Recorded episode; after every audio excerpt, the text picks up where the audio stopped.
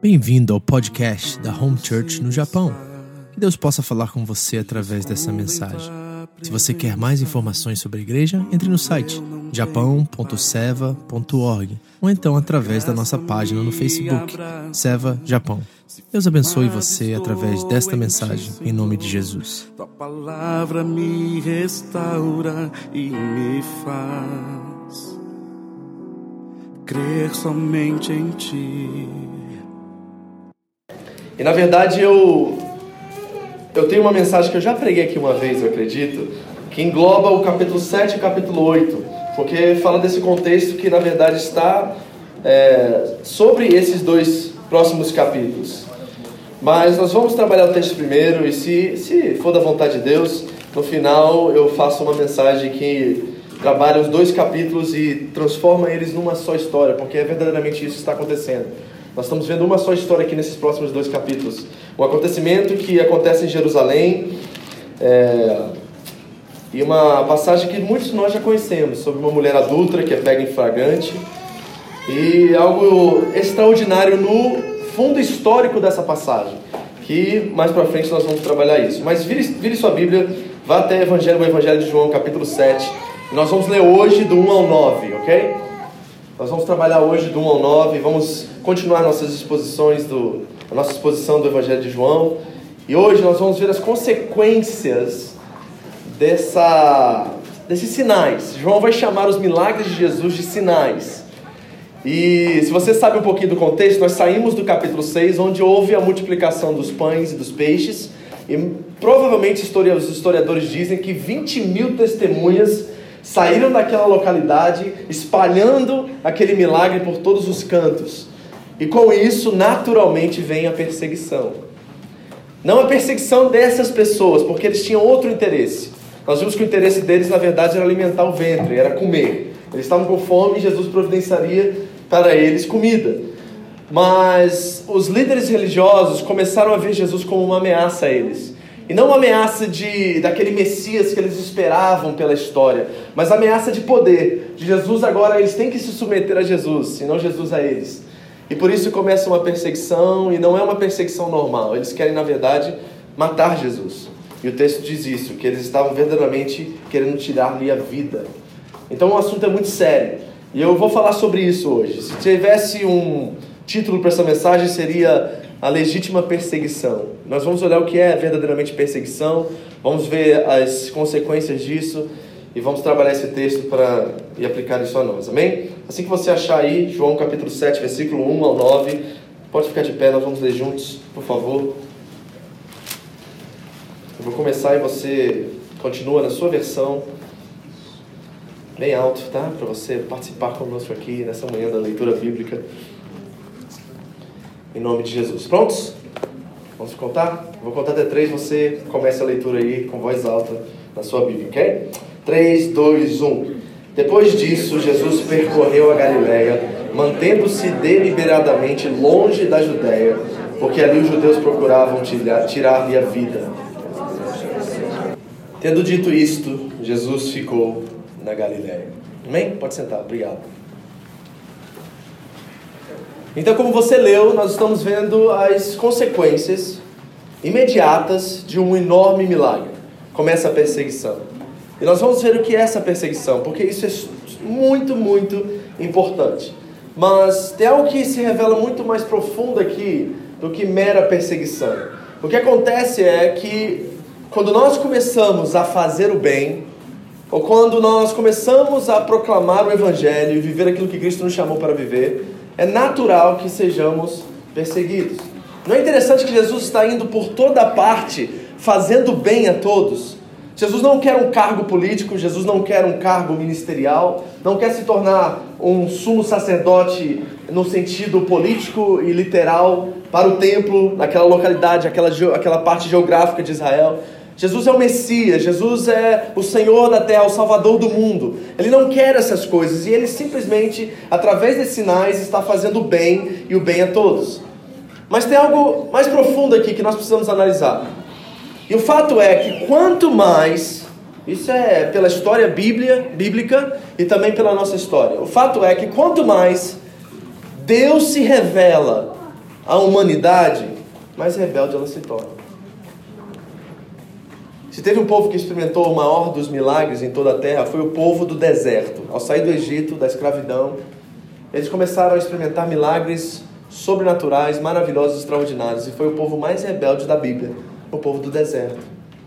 Quanto mais parece que Deus se revela a nós, mais há um sentimento de rebeldia em nossos corações que nós queremos fazer as coisas do nosso jeito. É assim na sua vida? É. Você repara isso? Não é, não é verdade que parece que quando nós somos agraciados por algo, nós esquecemos de onde veio. E nós nos tornamos cada vez mais acostumados com as coisas. A fé, principalmente, é algo perigoso, porque nós temos a tendência a nos acostumar, a sentar num lugar da bênção e esperar que ela venha automaticamente. Sentar domingo após domingo aqui, ou fazer das nossas disciplinas espirituais meios de conceder favor de Deus, e não mais uma relação bonita, preciosa, sabe, profunda, que transforma o nosso ser e não simplesmente nos traz benefícios. O fato é que quanto mais Deus se revela à humanidade, mais rebelde ela parece se tornar. Mas o fato é algo muito interessante, porque após Jesus fazer esses sinais, ele começa a ser perseguido. E a verdade é, e eu não sei se você já experimentou isso na sua pele, que quanto mais nós também nos manifestamos e começamos a agir como verdadeiros agentes desse reino, a perseguição vem. Enquanto você estava quietinho lá na sua fábrica, é, não lia sua Bíblia no QK, ficava na sua. Quando alguém falava algo com você, não expressava um linguajar de crente, um evangeliquez que nós gostamos de falar. Enquanto você estava na sua, parece que estava todo mundo de acordo e ninguém te incomodava, não é verdade? Mas é a partir daquele momento, ou talvez daquela primeira palavra, ou daquele versículo que você deixou lá perto da sua máquina, ou do abrir a Bíblia, por mais é, estrela de ninja que ela fosse, né? Porque tem crente, agente 007 do reino, que ele não quer se demonstrar muito, ele traz aquela Bíblia assim, sabe, desse tamanho. Aí eles, na hora o que ele faz assim, no cantinho assim, ó, pra ninguém ver que ele é crente, está lendo a Bíblia. Os aplicativos do celular, que, né, que as pessoas pensam que você está no Facebook, mas você está lendo a Bíblia. Mas é a partir daquele momento que de repente alguém nota que você é um crente em Cristo Jesus, que você tem um compromisso com Cristo, é que do nada, não é verdade, gente? Parece que uma perseguição começa. Eu e a pastora já passamos por tantas situações como essa. As pessoas estão se relacionando conosco normalmente, como qualquer outro ser humano, e de repente do nada descobre que a gente é pastor e muda completamente o discurso. A postura muda, a amizade termina. São coisas assim extraordinárias e incríveis que não fazem o menor sentido, porque na verdade ser um crente é fazer o bem. É não viver para si mesmo, mas é viver em favor do outro. É providenciar ao outro benefícios. E às vezes nós somos taxados e somos perseguidos por isso. Mas deixa eu dizer uma coisa que é muito importante. Eu estava é, vendo as notícias outro dia e alguém postou no Facebook algo assim. Tinha uma notícia do, da Globo, do jornal da Globo, dizendo assim: Pastor mata os dois filhos e é condenado e não sei o quê. Tinha uma, uma manchete assim. Aí a pessoa botou, compartilhou e falou assim: Nossa, por que, que eles ficam acusando o evangélico? Se fosse católico, não falava que era católico. Se fosse budista, não falava que é budista. Mas por que evangélico? Aí fala: Pastor mata dois filhos, não é cidadão mata dois filhos. E naquela hora eu pensei assim: Não, é verdade, tem um certo complô midiático contra os crentes. Mas deixa eu dizer alguma coisa. Se ainda existe esse complô, é porque eles ainda esperam que nós tenhamos uma postura diferente. Porque na hora que acabar isso e começar a falar cidadão, e ele é um pastor e não diz que ele é pastor, é porque na verdade nós perdemos qualquer referência. Não é verdade? Então, com essa verdade, deixa eu trazer algo para você, para o seu colo agora. O fato é que se nós não estamos sendo perseguidos de alguma forma na nossa vida, no nosso cotidiano, pode ser que nós já nos adaptamos ao mundo, à cultura. Se não tem algo em você, no seu dia a dia, que incomoda alguém, pode ser que você já está tão adaptado à cultura que o seu viver não faz mais a diferença.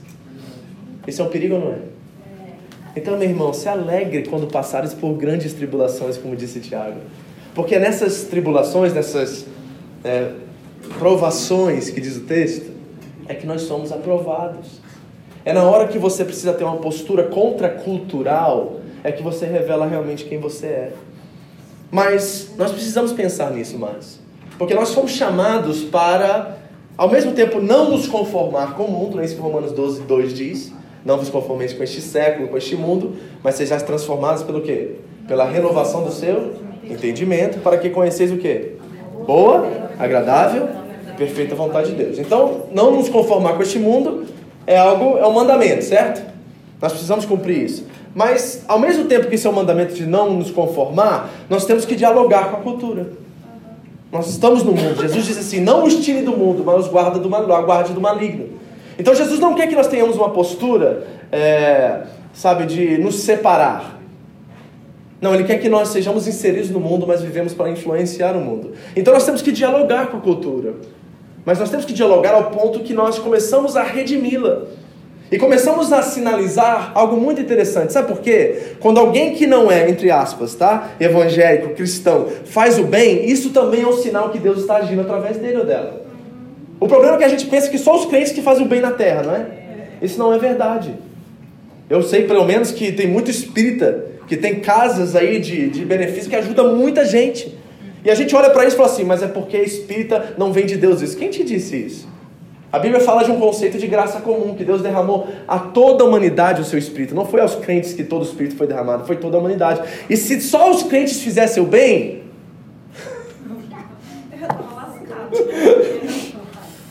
Ou não é? Vamos ser sinceros? Se Deus desse a prerrogativa de fazer o bem somente àqueles que estão, ou dizem ser crentes, não vou falar nem que estão em Cristo Jesus, porque se você está em Cristo Jesus, você não fazer o bem já está completamente em contradição. Mas aqueles que se dizem crentes fossem únicos na terra que fizessem o bem, já teria terceira, quarta, quinta guerra mundial. Nós não estaríamos aqui agora. Essa é a verdade. Então, graças a Deus que tem pessoas que não compartilham da revelação que Deus deu a todos os homens, mas que fazem o bem, porque senão esse homem, esse mundo seria um desastre. Então é necessário nós analisarmos exatamente o que é perseguição. Eu quero conversar com vocês sobre isso hoje, porque Jesus está sendo perseguido ao ponto de querer tirar a vida dele. Mas como isso se aplica a nós? Como é que nós trazemos isso para a nossa vida? E o que eu quero dizer e afirmar aqui como tese nessa manhã é que muito do que nós chamamos de perseguição hoje, na verdade é falta de responsabilidade da nossa parte. Amém? Amém. Ser perseguido pela causa correta é uma coisa, ser perseguido pela nossa falta de responsabilidade é outra, gente. Então nós precisamos analisar isso. Eu quero ajudar você a analisar isso. Eu quero ver com vocês, primeiramente, aqui, três formas de perseguição. Mas eu quero olhar isso dentro do nosso contexto Japão, tá? Não é o jeito corrupto brasileiro. Porque a gente tenta associar as duas coisas e trazê-las como se fosse uma. Não, a verdade é que nós estamos vivendo num país diferente onde as leis e as regras funcionam. Não se esqueça disso, porque às vezes você vê tanto fantástico, tanta notícia lá fora, e você começa a assimilar isso e trazer isso para sua verdade aqui, quando não é verdade isso. Aqui, imposto limpa sujeira. Aqui, imposto asfalta calçada. Aqui, o pedágio que você paga na Tomei, por mais caro que seja, mantém aquela estrada assim, ó, perfeitinha para você andar com seu carro e não tiver que pagar tanto para consertar o carro o tempo todo. As coisas funcionam, o dinheiro é usado. Eu só vi no Japão isso até hoje, gente. Lá em Mikabe, quando a gente fazia acampamento, eu lembro que tinha um pedágio numa ponte vermelha lá. Lembra aquela ponte lá que a gente fazia acampamento? E lembro que tinha um pedágio lá uns 7, 8 anos atrás. E de repente, do nada, o pedágio acabou. E eu fiquei completamente surpreso, porque eu nunca vi um pedágio acabar. Alguém já viu? Em algum lugar do mundo? Começar um pedágio e tirar o pedágio? Eu nunca vi isso. Por mais que acabe a obra, o pedágio continua, porque vai para outro lugar aquele dinheiro. No Japão, quando a obra termina, eles terminam de cobrar. Nós estamos em outro contexto. Então nós precisamos trazer nossas lentes para esse contexto, porque senão nós vamos cometer uma injustiça com a, com a nação, ok? Então vamos ver algumas formas de perseguição rapidamente, com uma aplicação aqui do que está acontecendo com Jesus.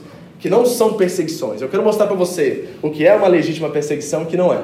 Então, primeira área que nós vamos trabalhar aqui, nas casualidades da nossa vida, ok? No dia a dia, no cotidiano. Deixa eu dar um exemplo prático que talvez você já passou por isso. Por exemplo, o carro, ele não quebrou porque um demônio entrou no motor.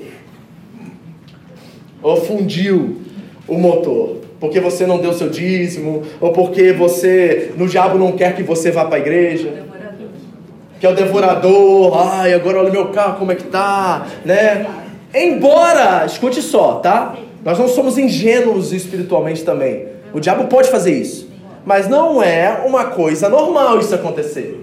Certo? Ou seja, tem crentes que acham que o diabo só pensa nele e, e tá só contra ele, né? Botou a foto dele lá no quarto do diabo, lá, no, lá nas regiões espirituais e tá contra ele, só quer tá, assim, acabar com a vida dele.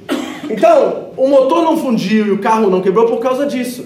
O motor não fundiu porque você não trocou o óleo a cada 3 mil quilômetros.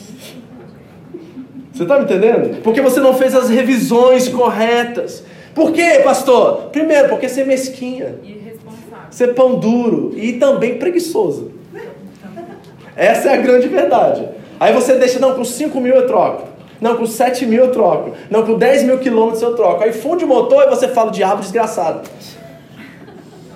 Tá entendendo? Isso não é perseguição do demônio seu carro quebrar. Pode ser uma falta de responsabilidade da nossa parte. Eu vou trazer um exemplo só, mas você pode aplicar isso em outras áreas da sua vida, na sua casa, no seu trabalho. Por que eu fui mandado embora? Ah, o demônio está contra mim, pastor, naquela fábrica. Será? Ou será que você está deixando a desejar cada dia um pouquinho mais? E aí o patrão está reconhecendo isso, está vendo isso, e prefere colocar outra pessoa no seu lugar porque você não está cumprindo corretamente as suas, suas funções. Entendendo o que eu estou falando aqui? Eu quero trazer isso para o chão da vida, porque às vezes nós temos a olhar a perseguição num aspecto só na dimensão espiritual. E nós não olhamos a nossa, o nosso papel e a nossa responsabilidade com isso. Então, na casualidade do dia, eu falei sobre o carro. Nas responsabilidades do Estado, governamentais, ok? A prefeitura, gente, não está com a sua foto lá no gabinete, não, tá? E ela não está cobrando mais impostos para você, porque ele não gosta de você. Ok? Não, sabe por que você está pagando mais impostos esse ano? Porque você ganhou mais. Porque você trabalhou mais. Porque você fez mais anguiô. E aí tem um limite de taxação de impostos lá que você excedeu. E porque você excedeu esse limite, a porcentagem de impostos que você deve pagar aumentou. Aí você reclama, nossa, tanto imposto, mas você quer ganhar mais. E se você ganhar mais, os seus impostos vão aumentar mais. E tudo vai aumentar mais ao seu redor imposto residencial. Então você quer ser, que tá doido sonhando? Ó, eu estou falando isso porque essas questões práticas, elas têm implicações diretas na nossa vida espiritual. Porque você vai pro quarto, dobra os seus joelhos e começa a orar e pedir a Deus um trabalho maior que te pague mais, e você está chorando a mesa e quando Deus te dá isso, você reclama do imposto que você tem que pagar mais agora. E aí uma coisa contradiz a outra e você vive uma frustração espiritual de achando que Deus não é bom com você, que Deus está marcando você. Tá entendendo? Isso não é perseguição. Isso é causa e efeito. São coisas normais que acontecem na nossa vida. E nós precisamos ter mais sabedoria para lidar com isso. Né? Por exemplo, quer ver um exemplo na nossa vida? A Carol, a partir do momento que ela tornou 16 anos, eu parei de ganhar com o TAT. Foi muito triste, gente. Aquele dinheirinho ajuda pra caramba, ajuda. É, Aquela ajuda do leite lá não ajuda. Mas quando a Carol se virou 16 anos, diminuiu ao máximo, ao nível mais baixo. E agora eu não estou nem recebendo, porque ela já está com 18. Entendeu? Não foi lá, falou assim, ah, vou pegar ele agora, esse cara lá. Na prefeitura alguém está marcando com você. Não é isso. Faz parte do sistema. É uma coisa natural que acontece. E não é perseguição, é bênção isso para a sua vida. Nós temos que ter cuidado com as questões das responsabilidades também, que tem a ver com o Estado e com o governo. Terceira, terceira área que eu queria falar, a igreja, no reino de Deus. Posso ser bem franco aqui com vocês? Você não está com dificuldade de dar o dízimo, ofertar aqui, ou contribuir aqui generosamente, porque a gente fala muito de dinheiro, na verdade a gente quase não fala, porque a igreja está pedindo mais, porque nossas estruturas são excessivas e exageradas. Não é nada disso que está acontecendo, vamos ser bem sinceros. Ou oh, porque no YouTube os pastores é, são ricos, aí você traz e generaliza e acha que todo mundo é assim. Mas não é verdade isso. Por exemplo, vamos lá, deixa eu ver aqui. É... Fernanda, de que, que cidade você é do Brasil? Suzano. Ok? Ah, em São Paulo, Suzano. Imagina se eu chegasse para Fernanda e falasse assim, Fernanda, todo mundo de Suzano é bandido. A primeira coisa que ele ia falar assim, ah, ah, desculpa, mas eu, minha família e que estão lá não somos não. Mas a gente faz a mesma coisa, não faz com a igreja? Ah, a igreja é corrupta. Ah, os pastores são tudo bandido, tudo ladrão. Você está jogando no balde um monte de gente que é séria, que não está na igreja por causa de dinheiro, generalizando tudo e trazendo condenação sobre si mesmo, porque Deus irá julgar-nos por cada palavra que sai da nossa boca. Então tenha cuidado com isso.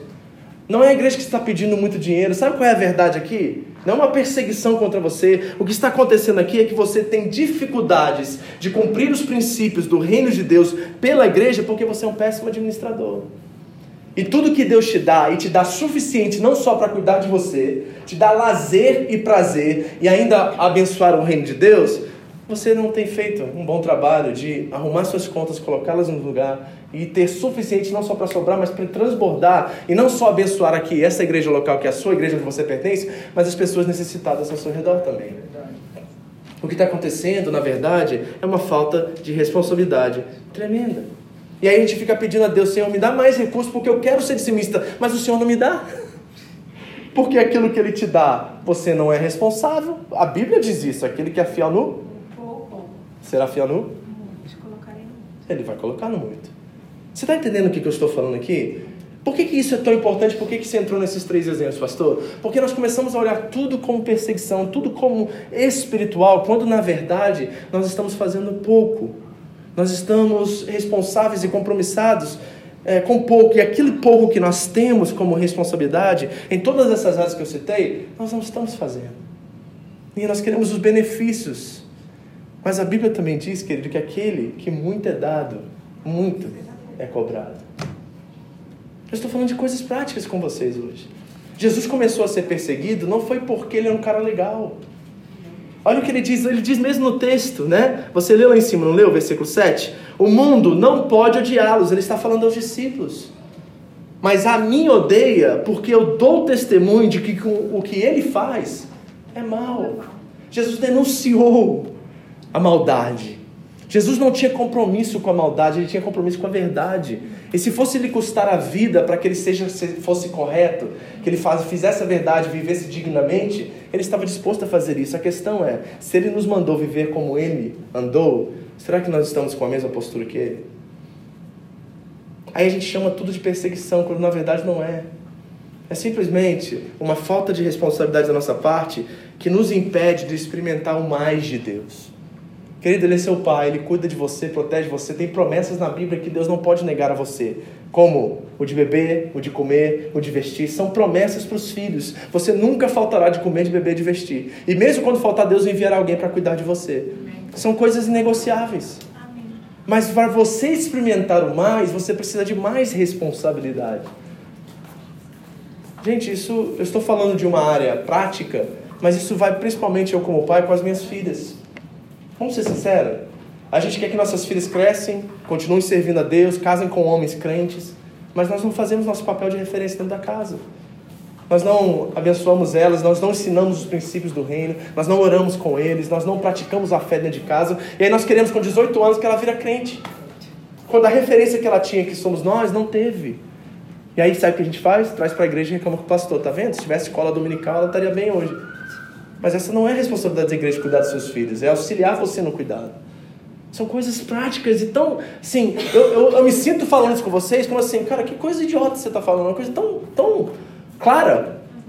Mas ao mesmo tempo são essas coisas mais fáceis e claras que nós mais pecamos, que nós mais erramos. Coisas tão simples. Gente, viver o cristianismo, eu mostrei para vocês em Colossenses essa semana, é tão fácil. Orar, vigiar e abençoar. Olha, todo mundo consegue fazer isso. Orar, vigiar e abençoar. Se você participar simplesmente desses três princípios, começando na sua casa e depois trazendo isso para o reino, para os seus irmãos, para os de fora, a vida, a vida na fé é simples. Nós é que complicamos. Diga a pessoa seu lado assim, eu complico demais a minha vida.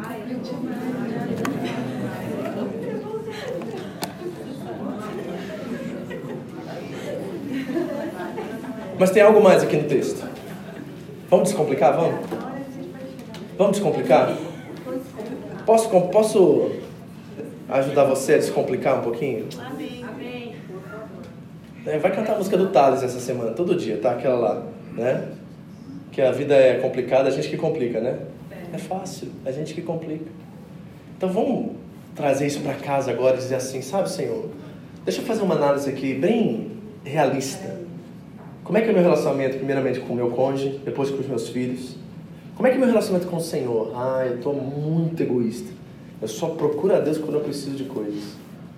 Ah, vou mudar isso hoje. É tão simples. Poxa, lembrar de Deus pela manhã, agradecer pelo seu dia, lembrar dele ao dormir. São coisas tão básicas e simples que você pode, todo mundo pode fazer. Da sua primeira palavra de manhã ser de gratidão e a última palavra é a mesma. Tão fácil. Mas repare que esse texto tem algo mais profundo para nos ensinar. Diz o texto lá, você leu comigo, que Jesus percorreu toda a Galiléia, mas se manteve deliberadamente o quê? Longe da Judéia. Hum. Eu olhei para isso e fiquei pensando assim: que pena.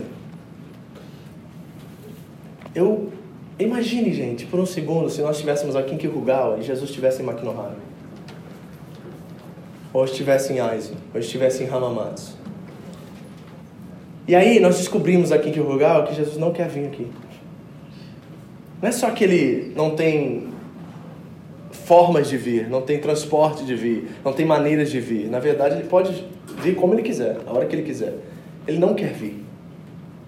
E eu comecei a pensar sobre isso, e lógico que dentro do contexto do texto, a razão pelo qual ele não foi à Judéia e deliberadamente não quis ir é porque já havia perseguição e queriam tirar a vida dele. Então, ele estava se poupando porque a hora dele não havia chegado ainda. É isso que o texto diz. Por exemplo, diz assim: Então Jesus disse: Para mim ainda não chegou o tempo certo, no 6.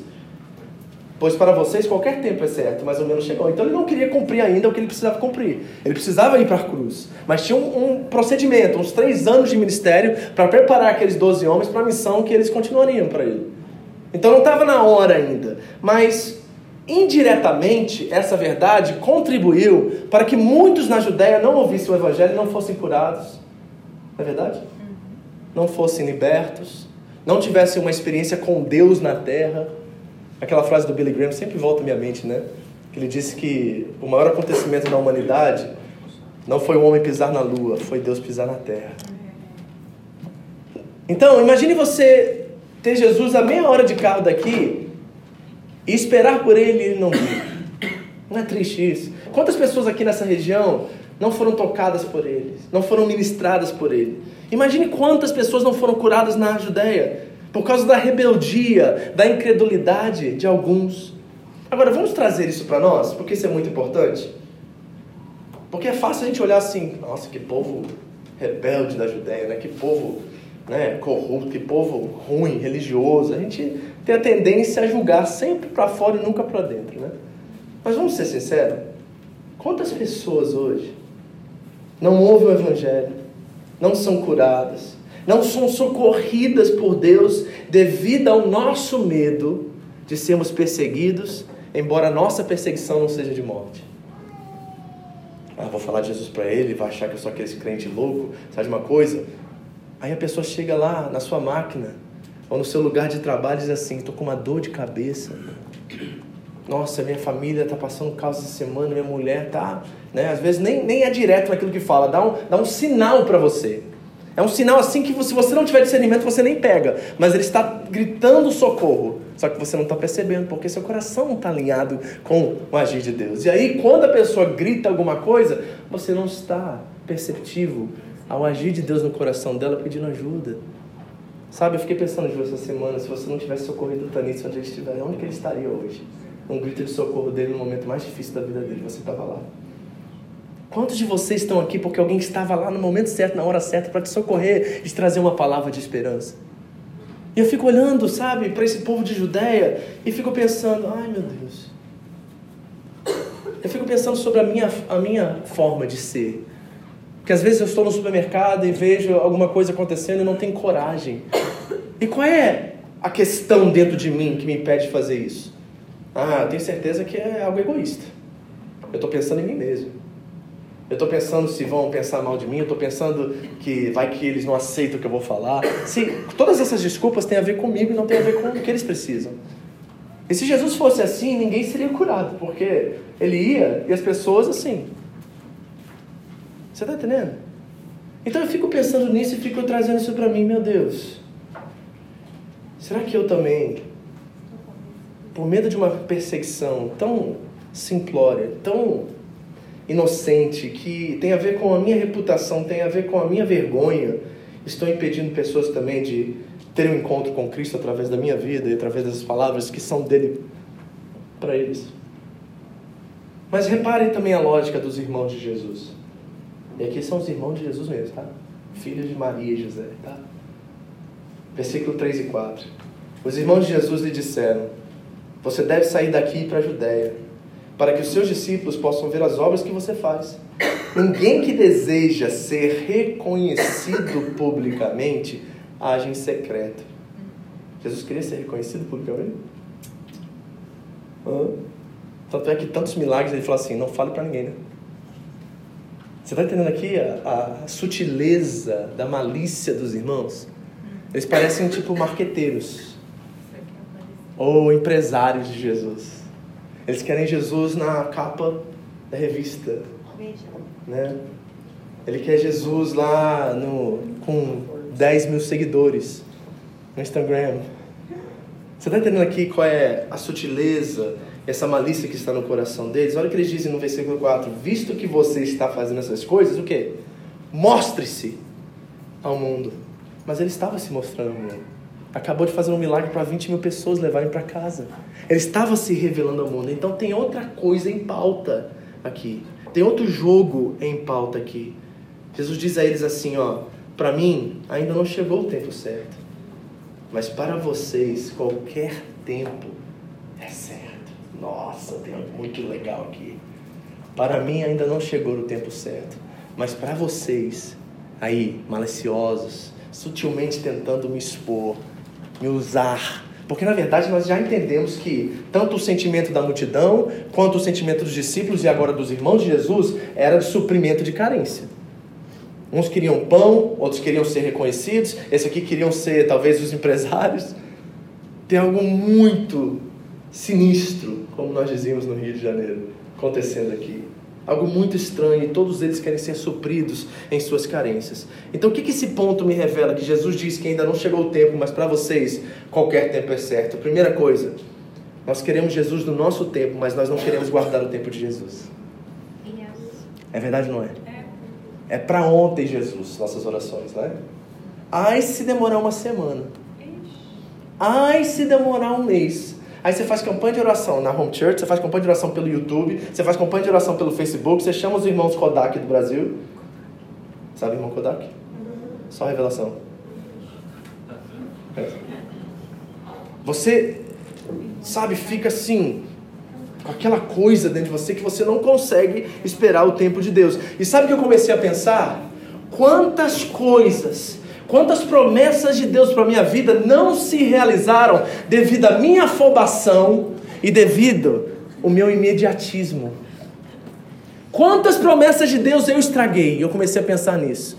Se todo o tempo para mim é certo, quantas vezes eu acelerei um processo que ia desencadear em alguma coisa muito completa, muito real para mim? Eu não estou falando só de coisas palpáveis, materiais. Eu estou falando, sabe, de uma revelação mais concreta de quem Deus é de uma, de uma conversão genuína mesmo, que me faz passar por as maiores dificuldades da minha vida. Quantas coisas, devido à minha afobação e o meu imediatismo, eu deixei de receber de Deus. A verdade é que todos nós aqui queremos uma fé para ontem, gente. Uma fé que funciona.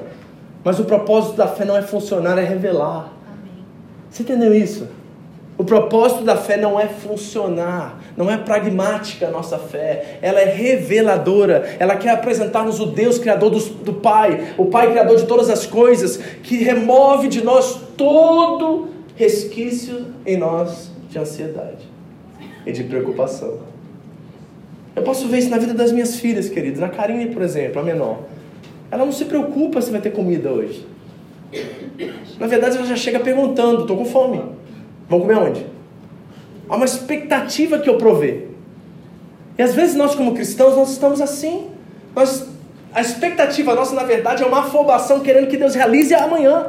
Ou, na verdade, ontem, né? Aquilo que nós precisamos. Nós não temos uma expectativa saudável. É uma coisa assim, uma certeza dentro de nós que se Deus prometeu suprir, se Deus prometeu prover, Ele irá prover. O tempo acaba a Ele, não a mim. Para nós, o todo o tempo é certo, mas para ele tem um tempo exato de realizar a sua vontade. Isso também não é culpa só de vocês, não, tá, gente? Porque em, em todo lugar que você entra nas redes sociais, você entra, assiste um jornal, você vê televisão, você lê uma notícia, esse imediatismo está assim, encharcado nas páginas. é tudo para ontem, não é?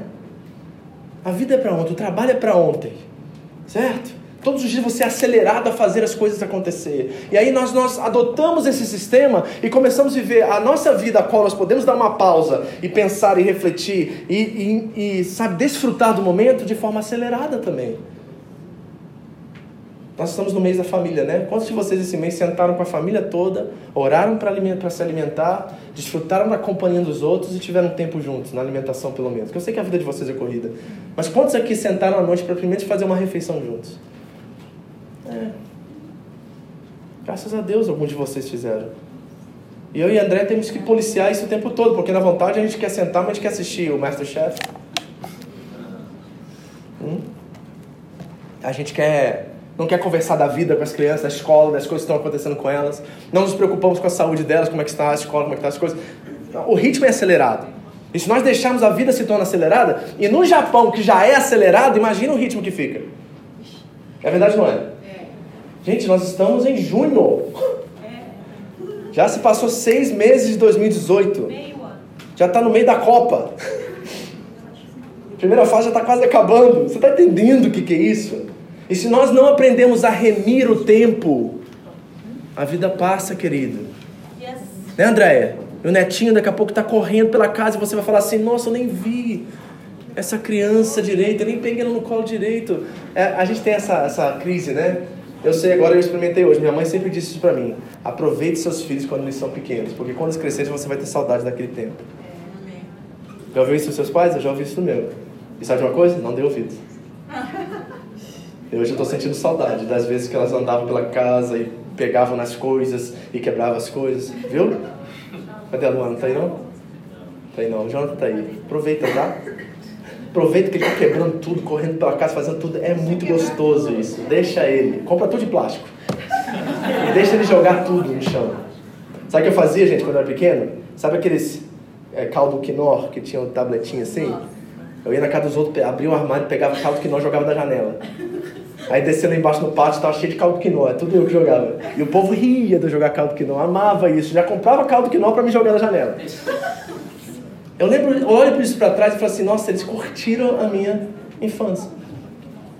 Nós estamos curtindo isso? Ou será que o tempo também está acelerado para você? Será que nós estamos vivendo também no imediatismo? Seus filhos vão crescer assim, ó. Eu já estou despachando um mês que vem, cara, para ir embora de casa. Um já está esvaziando o ninho. Eu e André estamos no processo de esvaziamento do ninho. Não é fácil. Daqui a pouco a casa vai estar em silêncio. O que, a gente vai fazer? A gente vai ter que trabalhar muito para Jesus, senão a gente se mata lá dentro. Brincadeira, gente. Brincadeira. Tá entendendo? Nós temos que ter cuidado com essas coisas. Abra sua Bíblia comigo em Colossenses capítulo 1, rapidamente. Colossenses capítulo 1 versículos 3 e 5 ao 5.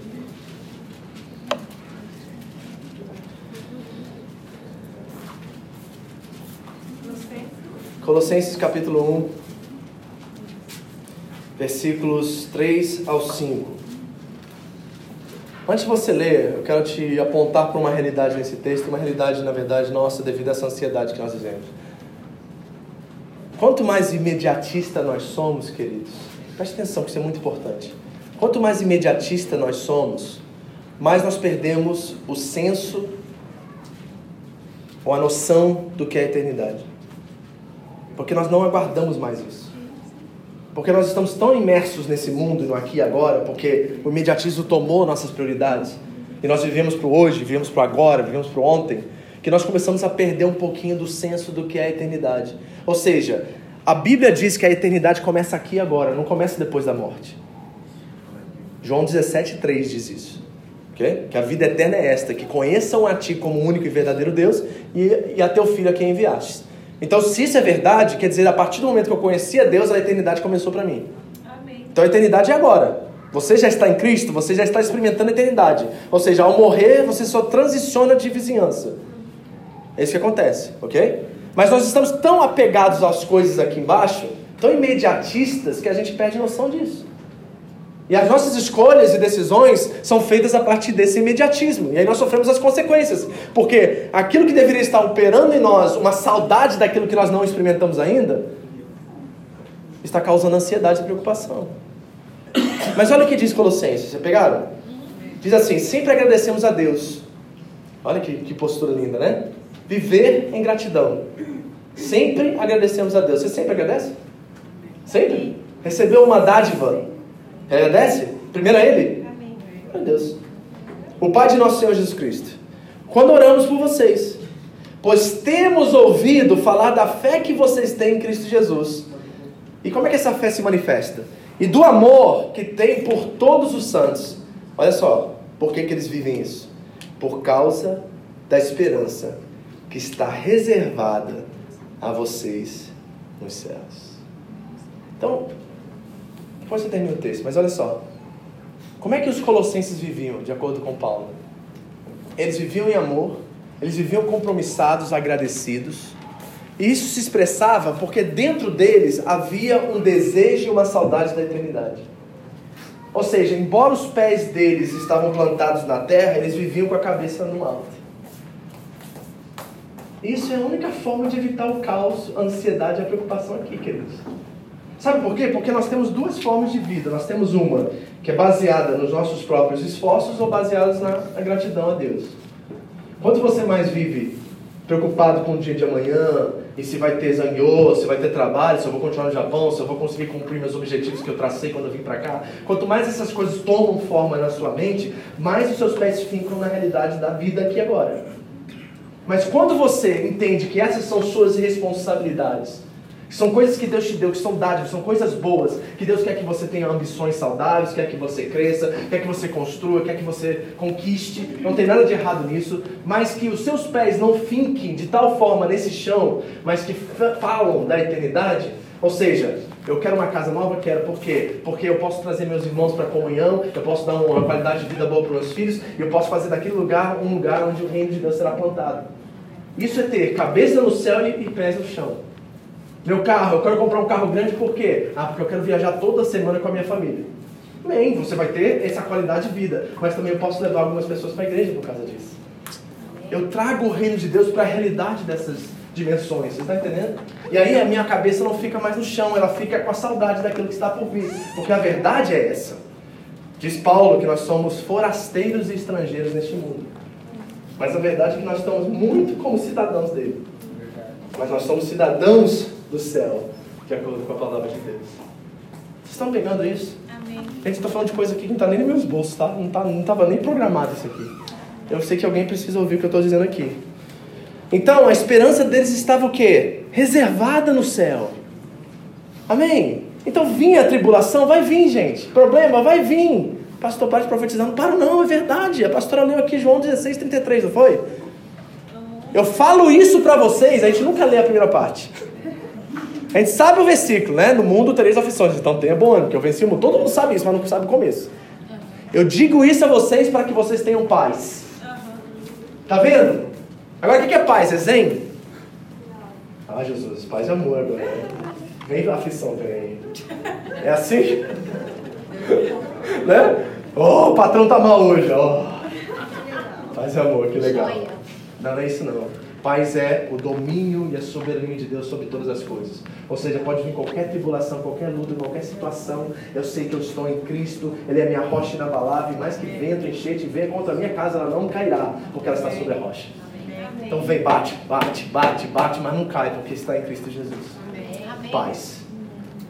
Não é ausência de problema. Paz é certeza da presença. Completamente diferente.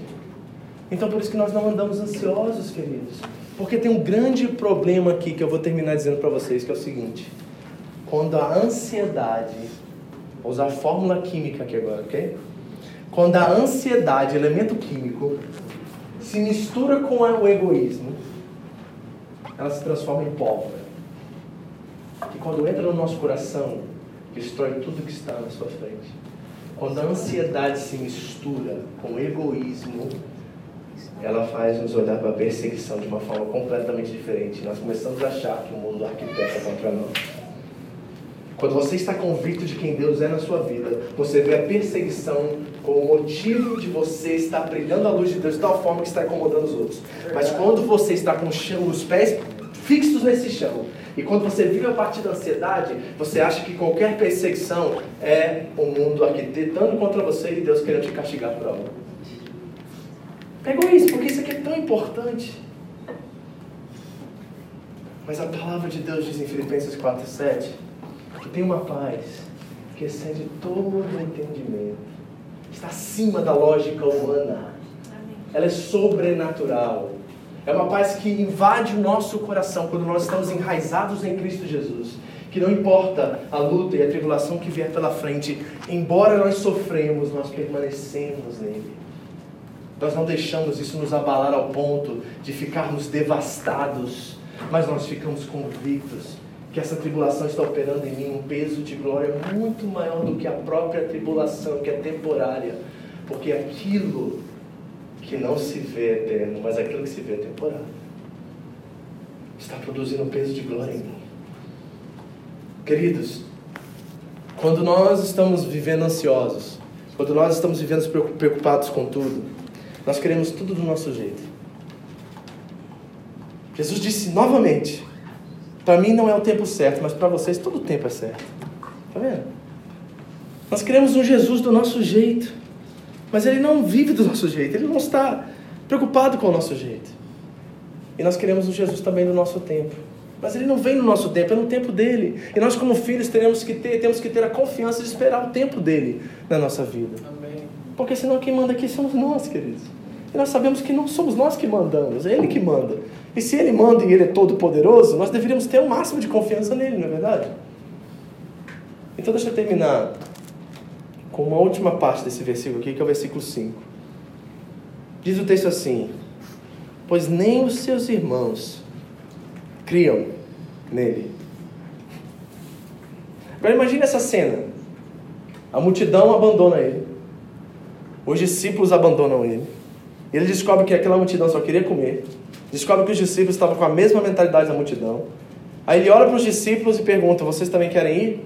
E graças a Deus ali, né, pelo Espírito, porque não foi carne nem sangue que revelou, mas foi o Espírito de Deus que revelou isso a Pedro, eles permaneceram. Mas quando Jesus vira para sua própria família, ele lê o coração daquele povo e descobre que até a família dele não cria nele. Hum. Isso dói meu coração. Isso faz algo dentro de mim assim. É difícil, sabe? E aí eu começo a olhar para nós como família, igreja, que é o nosso desejo de ser, e fico pensando se também nós estamos nessa pegada.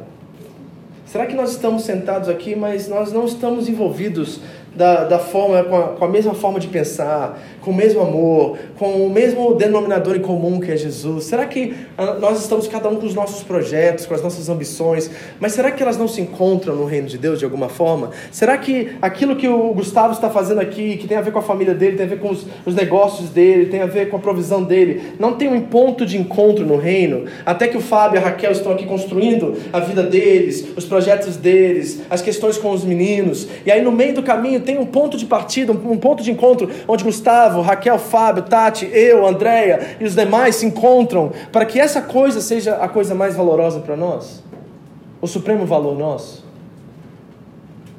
Paulo diz assim aos Filipenses no capítulo 2: Completem a minha alegria, tendo a mesma forma de pensar, o mesmo amor em um só espírito e uma só atitude. Completem a minha alegria, tendo a mesma forma de pensar, o mesmo amor, um só espírito e uma só atitude. Ele deseja que todas as coisas se converjam num ponto. Enquanto nós estamos aqui, sabe, desafiados a viver o dia a dia, com os nossos projetos pessoais, com as verdades pessoais da nossa vida, Ele quer e deseja que tenha um ponto em comum, que na verdade deve ser o chão por debaixo de todas essas coisas, a qual nós nos encontramos. No domingo, nos jantares, nas células, nas orações, é essa coisa que deve de fato nortear a nossa vida. É nesse chão aqui que estabelece a nossa vida. E nós nos encontramos nesse chão, embora nós temos tantas outras coisas a fazer. E eu fico pensando se nós temos essa forma de pensar. Porque se nem os irmãos de Jesus criam nele, imagine você como meu irmão, se você crê em mim. E se eu creio em você. Essa rejeição Jesus sofreu. Tanto dos discípulos, quanto da multidão e agora da própria família. E sabe por que ele sentiu isso e por que ele passou por isso? Para que eu e você jamais passássemos por isso novamente. Jesus só enfrentou a rejeição, só passou pela rejeição da sua família, dos seus irmãos, dos seus discípulos, daquela multidão que o seguia simplesmente para ter algo dele. Ele passou por tudo isso e sentiu o peso disso, de ser rejeitado, de ser abandonado.